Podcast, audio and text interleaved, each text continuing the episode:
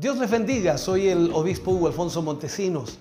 La palabra de Dios para nuestras vidas está llena de esperanza y nos muestra los principales pilares de la fe en nuestro Señor Jesucristo. Te invito a ver con mucha atención el siguiente mensaje. Esperamos que esta palabra pueda bendecir y fortalecer tu vida. Te invito a ver el mensaje de Dios.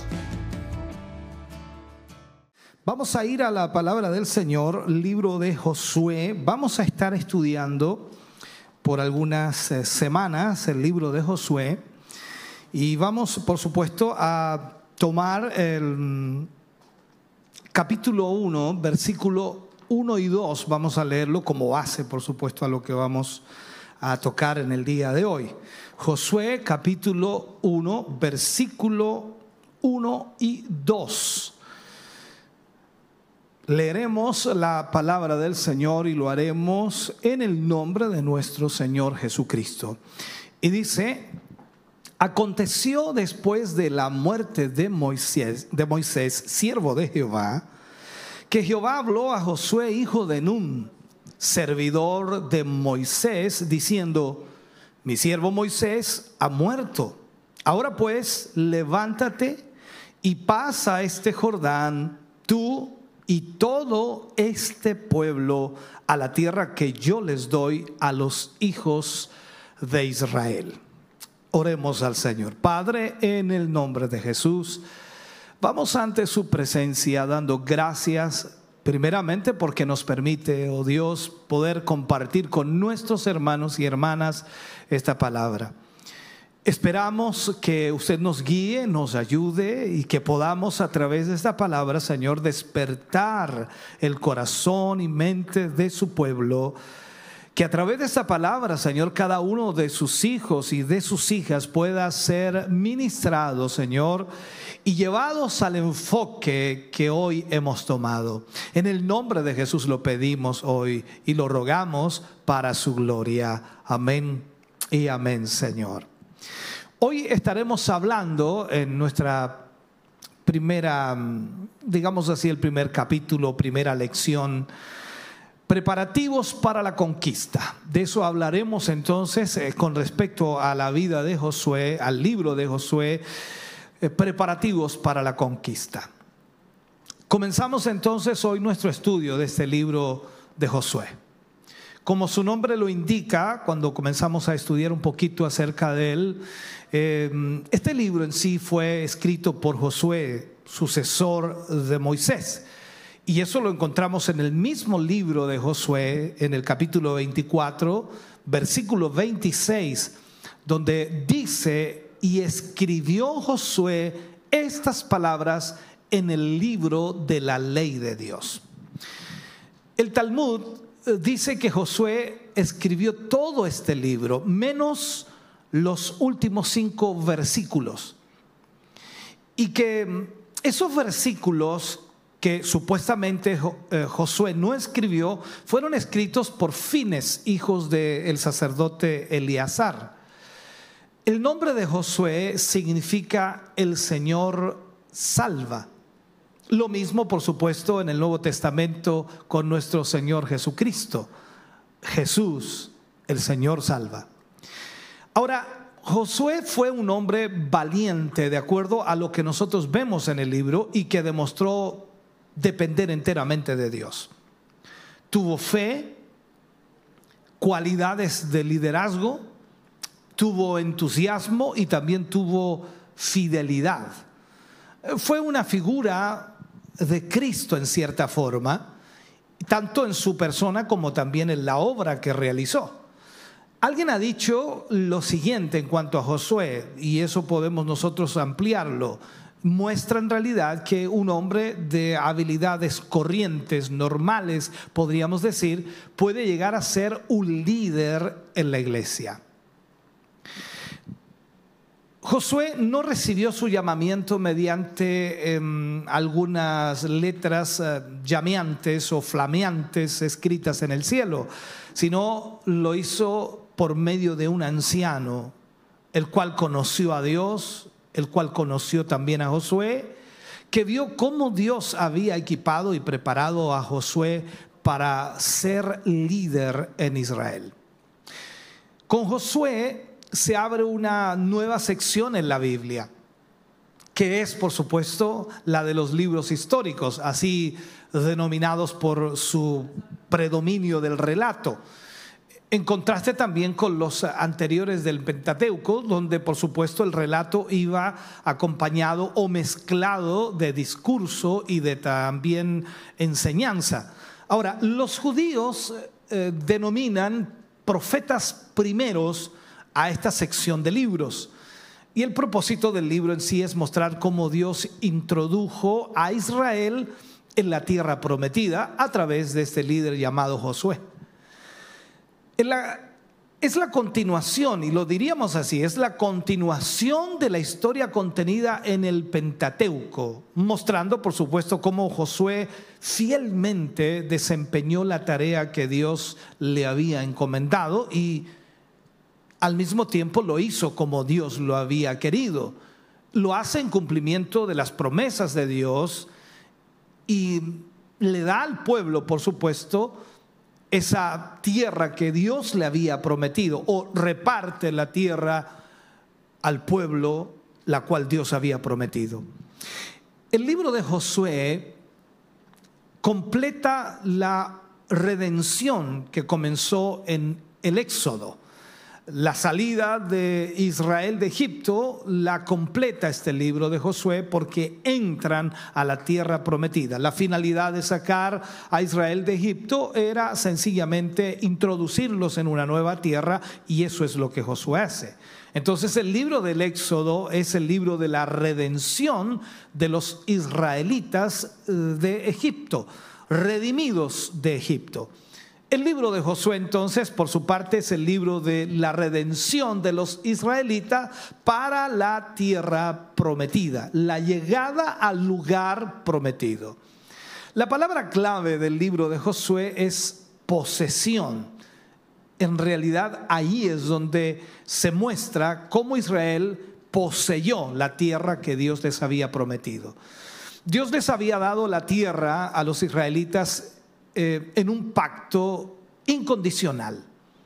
Recordemos cuando Dios le habla a Abraham en el libro de Génesis capítulo 17 versículo 8 y le dice, y te daré a ti y a tu descendencia después de ti la tierra en que moras, toda la tierra de Canaán en heredad perpetua y seré el Dios de ellos. La pregunta que quizás nos hacemos aquí es ¿por qué escogió Dios a Josué como líder del pueblo? ¿Por qué? Sin duda vemos en el mismo libro y también en otros pasajes que Dios lo había escogido. Era el propósito de Dios que Josué fuera el sucesor de Moisés tras su muerte. Josué había estado largo tiempo en el oficio del liderazgo junto a Moisés, a lo cual siempre fue un discípulo de Moisés. Moisés también estuvo bajo la autoridad de Dios, recordemos ese proceso.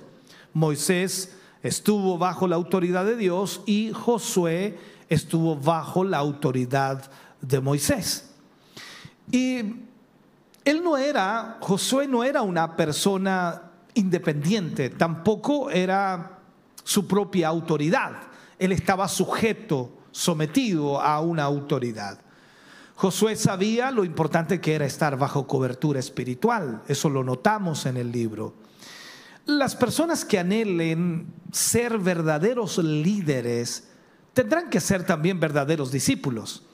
No se puede de otra manera. Si en realidad usted no quiere ser un buen discípulo, nunca será un buen líder. Ahora, si usted quiere ser un buen líder, debe ser un buen discípulo. Josué también había aprendido de la paciencia de Moisés. Recordemos también que la escritura menciona que Moisés era el hombre más pasivo, más paciente, entre comillas, ¿no? Eh, el hombre más manso de la tierra.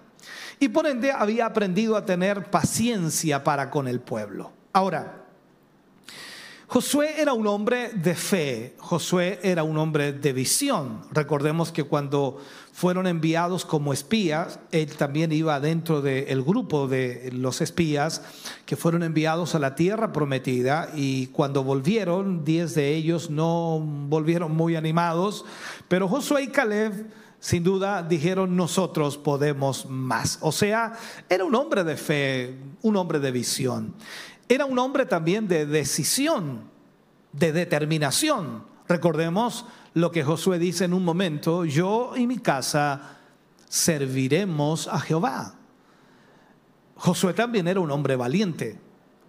Recordemos que era un hombre de guerra y una persona cobarde no puede ser un buen líder. Se necesita valor, se necesita visión, se necesita que sea decisivo. Josué en su juventud aprendió a tomar responsabilidades como hombre. Era un líder responsable de acuerdo a lo que vemos en la escritura. Josué también era un líder adornado de las mejores y también las más armoniosas cualidades que debe tener un líder que va a dirigir los distintos o los destinos de un pueblo. Todos los pensamientos del pueblo pueden ser muchos, pero cuando hablamos de un líder debe centrar entonces a ese pueblo a un solo pensamiento. Eh, cuando vemos en el libro de Corintios, cuando Pablo escribe y dice que todos tengamos una misma mente, un mismo parecer, sin duda el líder debe llevar a su pueblo a esa realidad. Josué también conocía las necesidades de su pueblo y eh, eso es muy importante, conocer cuál es la necesidad del pueblo. También Josué tenía confianza en Dios, confiaba plenamente en Dios. Y lo más importante, Josué tenía el Espíritu de Dios con él. Eso es lo más importante. Recordemos un poco, la la misión de Moisés era sacar al pueblo de Egipto, de la esclavitud de Egipto, pero la misión de Josué era introducirlos a la tierra que Jehová les había prometido. La principal lección que podemos sacar de la vida de Josué, mirando y estudiando el libro, es que Dios es fiel en sus promesas. Siempre Dios cumple sus promesas, mientras por supuesto también nosotros cumplamos nuestra responsabilidad.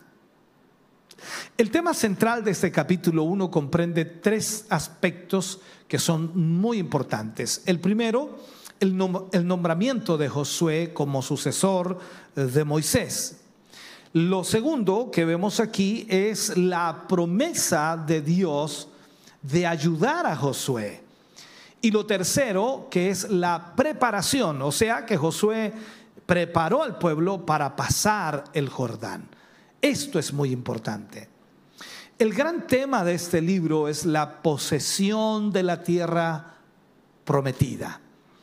Y en este primer capítulo veremos las aplicaciones de esta posesión, cómo lograron poseer la tierra prometida. Recordemos que allí habían ciudades fortificadas, habían también personas viviendo en esa tierra eh, que cultivaban y por supuesto utilizaban la tierra. Entonces vamos a ver en este primer capítulo las aplicaciones o implicancias también de esta posesión, cómo lo lograron y las dificultades que también posiblemente enfrentaron. El libro de Josué debió comenzar propiamente en Deuteronomio 34, el cual nos relata la muerte y sepultura de Moisés. Es la creencia de muchos eruditos eh, que este último capítulo del libro de Deuteronomio fue escrito en realidad por Josué. Es lo que la mayor parte de los eruditos piensa. Y aquí en el capítulo 1 de Josué, Dios fortaleció a Josué, e inició a la nación en una nueva modalidad de vida. ¿Por qué? Porque la jornada por el desierto ya había pasado, habían salido del desierto. Ya no eran nómades del desierto, sino que ahora eran moradores de la tierra. Entonces era una nueva forma de vida. En esta historia aparecen, por supuesto, las tribus de Israel en todo momento, y Rubén, de acuerdo a la historia de Josué, Rubén, Gad y la media tribu de Manasés tenían sus posesiones al lado oriental del río Jordán. Si observamos entonces el inicio del capítulo 1, dice, mi siervo Moisés ha muerto. Eso de que lo hable Dios tiene algún significado. Moisés ya no era una persona esencial para guiar a los israelitas a la tierra prometida. O sea, esto no es que vivamos de los recuerdos que hizo Moisés. Moisés hizo su parte, Moisés sacó a Israel de Egipto, Moisés lo llevó por el desierto, pero ahora había que entrar a la tierra prometida y Moisés ya no estaba. Al mismo tiempo, podríamos decir que Moisés representaba la ley y la ley no es, o la ley no puede salvar. Esa es la realidad. La ley no nos puede salvar. La ley es un revelador, no es un redentor. La ley nos muestra que somos pecadores, pero no puede salvarnos. La ley nunca fue un salvador. Y a Moisés no le fue permitido guiar a Israel a la tierra prometida a causa de su error, recordemos eso. El problema no estaba en la ley, el problema estaba en Moisés, así como el problema está también en nosotros mismos. La ley revela simplemente lo que estamos eh, haciendo y al mismo tiempo podemos decir, tal como dice la escritura, que cada uno de nosotros, porque hemos pecado, estamos destituidos de la gloria de Dios, porque la ley nos muestra nuestro pecado. Eh, el Señor Jesús o el Señor dice aquí en este capítulo 1 de Josué, versículo 2, mi siervo Moisés ha muerto. Entonces solo Josué, y puedo llevarlo más allá en un sentido espiritual y también en un sentido de, de similitud, ¿no? Solo Josué, o sea, Jesús, nuestro Salvador, puede guiarnos en esta actualidad, en este tiempo, a la tierra prometida esa tierra prometida de lucha, de conquista y también de bendición. De acuerdo al versículo 3 de Josué, de este mismo capítulo 1, dice, yo os he entregado, como lo había dicho a Moisés, todo lugar que pisare la planta de vuestro pie. O sea, Dios le había dado esa tierra y la tierra estaba allí pero solo podrían disfrutarla si tomaban posesión de ella.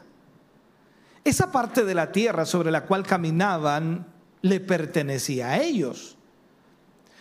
Hablando comparativamente, se nos dice en Efesios capítulo 1, versículo 3, que somos bendecidos.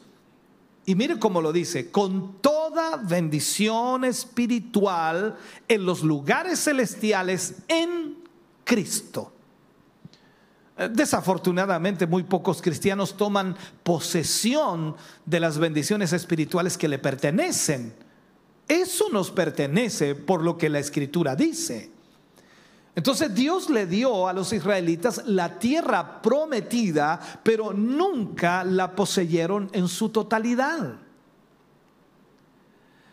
Ahora, el hecho es que Israel poseyó muy poca tierra, y muchos cristianos, lo aplico, hoy en día son como aquellos israelitas en que han sido bendecidos con toda bendición espiritual y sin embargo llegan al final de su vida viviendo en la pobreza espiritual sin haber tomado posesión de esas bendiciones. Y eso, hermanos queridos, es una tragedia. Por eso, mirando aquí el libro de Josué, nos muestra cómo tomar posesión de lo que es nuestro, de lo que el Señor nos ha prometido, tal como se lo prometió a Israel. Y como habrá conflicto, por supuesto, y como habrá dificultades, se nos manda en el libro de Efesios capítulo 6, versículo 12, y se nos dice a nosotros, porque no tenemos lucha contra sangre y carne, sino contra principados, contra potestades, contra los gobernadores de las tinieblas de este siglo, contra huestes espirituales de maldad en las regiones celestes. O sea, tenemos un enemigo espiritual que lucha contra nosotros, pero hay una victoria que tiene que ser ganada. Y para ser victoriosos, entonces debemos vestirnos de toda la armadura de Dios y entonces venceremos por medio de Jesucristo. Por medio de Jesucristo recibiremos salvación. Por medio de Jesucristo recibiremos liberación. Por medio de Jesucristo tendremos la posesión de bendiciones espirituales, así como Israel también las recibió. Cada victoria que los israelitas ganaron fue dada por Dios. Dígame si no. Cada victoria que ellos tuvieron cruzando el Jordán, con Jericó, en todo lugar fue por Dios, dada por Él. Nunca ellos obtuvieron un triunfo por sí mismos. Nunca ellos tuvieron victoria por sí mismos. Si usted y yo obtenemos la victoria es porque Él la ha ganado para nosotros, es porque Él la ha dado para nosotros.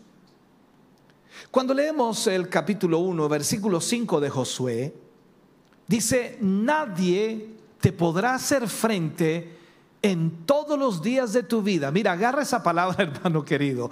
Nadie te podrá hacer frente en todos los días de tu vida como estuve con Moisés, estaré contigo, no te dejaré ni te desampararé. Josué era un hombre común. Y puedo agregar común y corriente. Necesitaba ser estimulado, como usted y yo también, que somos hombres comunes, comunes y corrientes, y necesitamos ser estimulados. Y Dios hizo exactamente eso con Josué. Prometió no dejarlo solo. Dios prometió estar con él, así como había estado con Moisés. Y Josué entonces mira hacia atrás en la historia de Moisés y dice, desde el principio Dios estuvo con él y si promete que va a estar conmigo, entonces también estará conmigo. Extraordinario. Dos veces en los versículos 6 y 7 de este mismo capítulo 1, Dios le manda a Josué esforzarse y ser valiente. Dios quería que Josué supiera que no estaría solo, pero le manda a esforzarse y ser valiente. Usted debe saber que no va a estar solo, pero Dios le manda a esforzarse y ser valiente. Cuando leemos Josué capítulo 1, versículo 8, dice, nunca se apartará de tu boca este libro de la ley, sino que de día y de noche meditarás en él para que guardes y hagas conforme a todo lo que en él está escrito, porque entonces habrá, harás Mire qué bueno, ¿no? Porque entonces harás prosperar tu camino y todo te saldrá bien. ¿Cómo te está saliendo todo hoy? ¿Estás prosperando?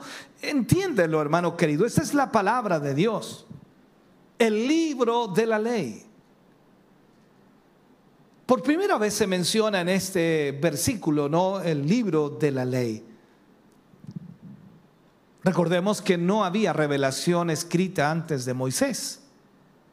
Ahora, Dios se comunicaba con Moisés por medio de apariciones, recordemos eso, pero Moisés había registrado fielmente todo lo que Dios le había revelado. Así que los primeros cinco libros de la Biblia estaban a disposición de Josué y también de los israelitas. Dios les había comunicado todo lo que necesitaban saber para entrar en aquella tierra.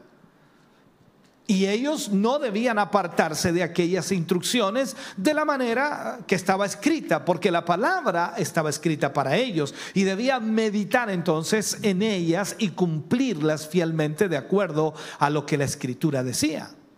Por eso viene y marca el versículo 9, Josué 1.9, y le dice, mira que te mando que te esfuerces y seas valiente, no temas ni desmayes, porque Jehová tu Dios estará contigo en donde quiera que vayas.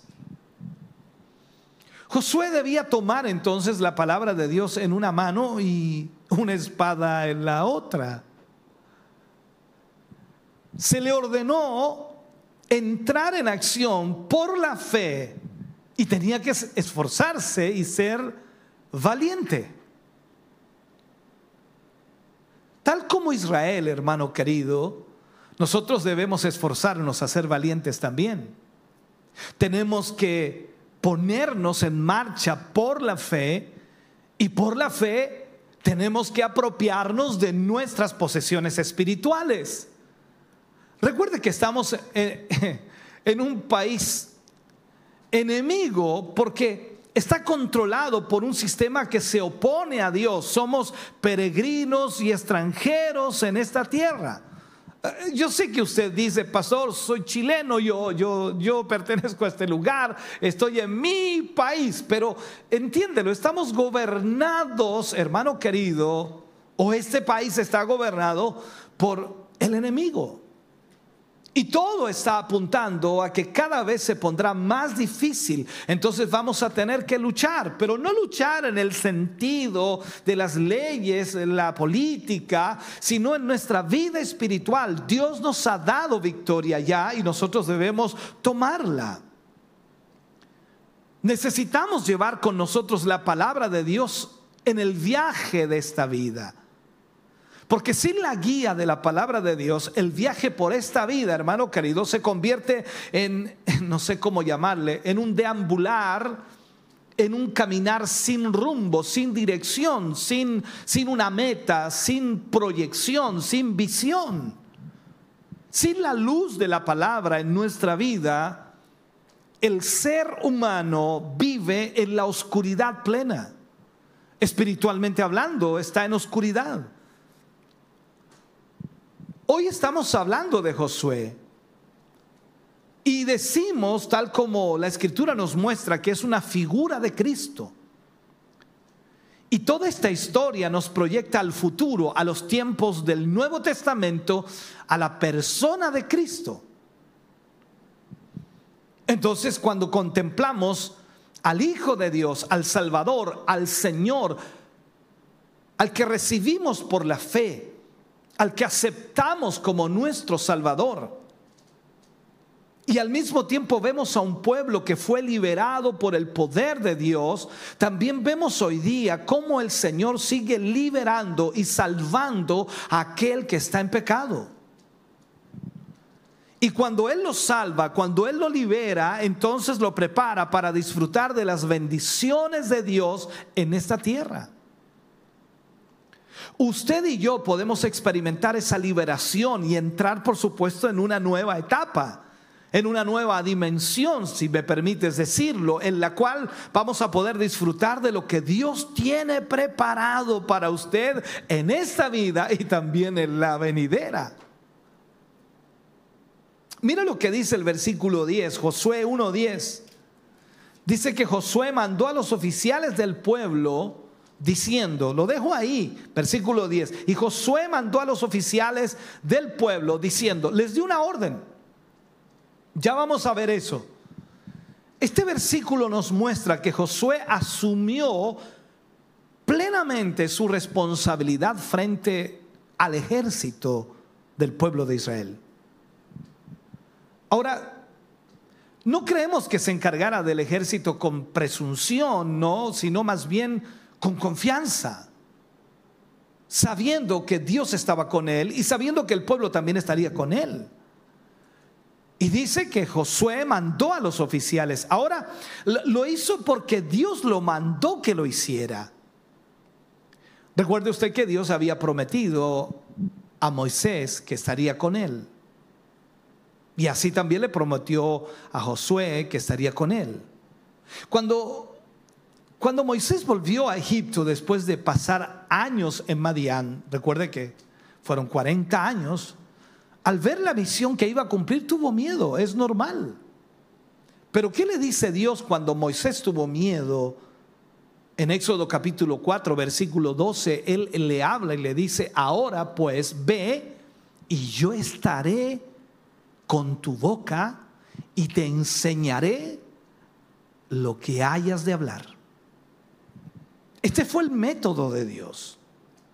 Cuando Dios también llamó a Jeremías en un tiempo difícil, estoy tratando de graficarle ejemplos bíblicos para que usted entienda lo que Dios quiere hacer. Jeremías capítulo 1, versículo 19 dice, y pelearán contra ti, pero no te vencerán, porque yo estoy contigo, dice Jehová, para librarte. Wow.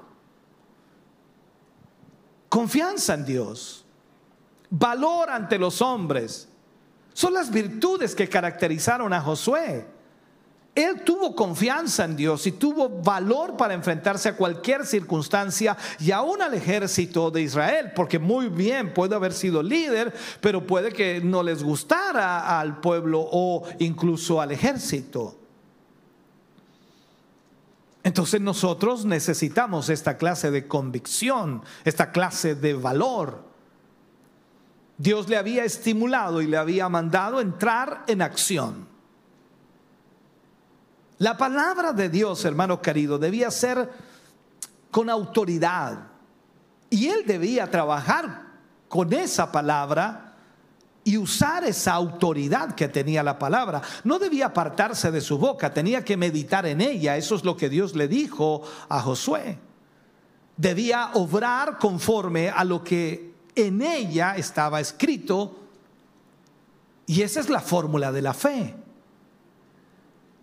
Cuando vamos a Josué capítulo 1 versículo 11, Dios le dice, pasad por en medio del campamento y mandad al pueblo diciendo, preparaos comida porque dentro de tres días pasaréis el Jordán para entrar a poseer la tierra que Jehová vuestro Dios os da en posesión.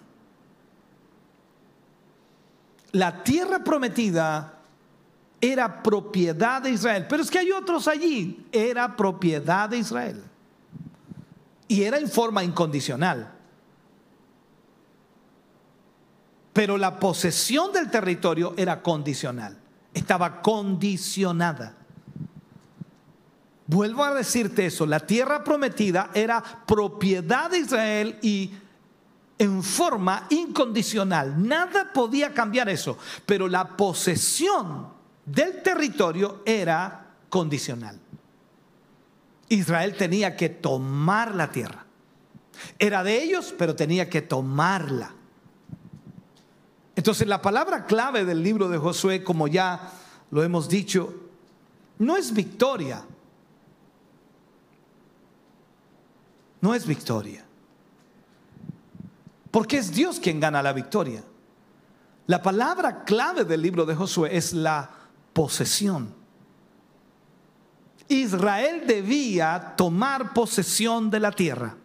Ya es de ustedes, pero ahora tómenla. Josué capítulo 1, versículo 12 dice, también habló Josué a los rubenitas y gaditas y a la media tribu de Manasés diciendo, o sea, vemos aquí que todas las tribus de Israel no pasaron el río Jordán. Dos tribus y media nunca pasaron el río. Y encontraron o encontramos de alguna manera su, defección, ¿no? Muy temprano en la historia, o sea, ellos no se sometieron a la voluntad de Dios. Moisés todavía vivía cuando ellos llegaron a la orilla oriental del río, recordemos eso, y usted recordará que hicieron una petición, y esa petición la encontramos en el capítulo 32, versículo 5 del libro de números. Y ellos dicen, si hallamos gracia en tus ojos, des esta tierra a tus siervos en heredad y no nos hagas pasar el Jordán. Esta es la petición específica de las dos tribus y media, las que acabamos de mencionar. ¿Qué hicieron? Pidieron tierra en el lado equivocado. Estaban al otro lado del Jordán, o sea, antes de cruzar el Jordán, lo cual no debía haber, haber sido hecho, o sea, no tendrían que haber estado allí. Quizá usted se pregunta, bueno, ¿y qué había de malo de residir al lado oriental del Jordán? ¿Qué, problema hay si igual es tierra? Otros se preguntarán, ¿era tan esencial cruzar el Jordán? ¿No era el lado oriental del río una parte de la tierra prometida? Recordemos algo, el paso del Jordán fue simbólico de la muerte y resurrección de Jesucristo. Sin embargo, de ninguna manera ilustra nuestra muerte física. El río Jordán en sí habla del comienzo de la santificación o proceso mediante el cual, por la obra del Espíritu Santo, vivimos según la voluntad de Dios. Es decir, en santidad y la muerte de Cristo fue para nuestra santificación. Josué capítulo 1, versículo 13 y 14 dice, acordaos de la palabra que Moisés, siervo de Jehová, os mandó diciendo, Jehová vuestro Dios os ha dado reposo y os ha dado esta tierra. Vuestras mujeres, vuestros niños y vuestros ganados quedarán en la tierra que Moisés os ha dado a este lado del Jordán, mas vosotros, todos los valientes y fuertes, pasaréis armados delante de vuestros hermanos y les ayudaréis. O sea, el ejército de las dos tribus y media tenían que pasar el Jordán. Y aunque las mujeres, los niños y los ganados se quedaran y no pasaran el río, el ejército tenía que pasar el Jordán y entrar en el conflicto para ayudar a las otras tribus. O sea, en este pasaje Dios estaba ilustrando una verdad importante para nosotros acerca de las batallas espirituales. Estoy tratando de aplicarlo. Así como Israel tuvo que luchar protegido por los recursos de Dios, los creyentes tienen que revestirse de toda la armadura de Dios. Aquella armadura es la obra redentora de Cristo. Eh, esa es la única manera por la cual los cristianos podrán luchar y, y vencer. Estoy tratando de aplicar esto para que lo puedas entender. Y déjame cerrar ya con la respuesta de estas dos tribus y media, ¿no? ¿Cuál es la respuesta de aquellas dos tribus y media? Josué capítulo 1, versículo 16 y 18. Entonces respondieron a Josué diciendo, nosotros haremos todas las cosas que nos has mandado e iremos a donde quiera que nos mandes. De la manera que obedecimos a Moisés en todas las cosas, así te obedeceremos a ti. Solamente que Jehová tu Dios esté contigo como estuvo con Moisés. Cualquiera que fuere rebelde a tu mandamiento y no obedeciere a tus palabras en todas las cosas que le mandes, que muera solamente que te esfuerces y seas valiente. ¿Qué sucedió aquí? Hubo una tremenda disposición, una buena disposición que el pueblo mostró al mandato de Josué. Si Dios estaba con Josué, entonces ellos le obedecerían en todo, reconociendo así la autoridad de Dios sobre ellos.